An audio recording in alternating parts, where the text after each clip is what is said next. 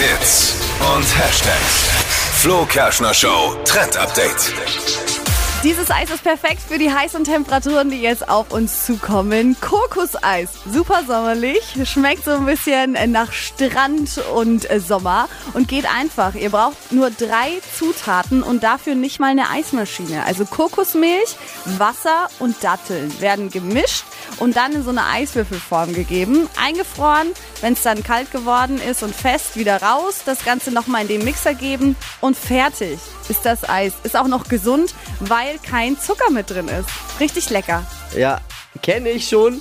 Kenne ich schon. Habe ich schon mal zu Hause gemacht tatsächlich. Ist mega. Und mit Datteln ist sowieso super zum Süßen. Ja. Wenn, wenn Süße, geil. dann Datteln, weil auch noch einigermaßen gesund. Und kleiner Geheimtipp noch zum Anrichten, damit es richtig cool aussieht, in so eine Kokosschale mit rein. Dann sieht es auch noch äh, richtig fancy aus. Mhm. Südsee-mäßig. Instagrammable.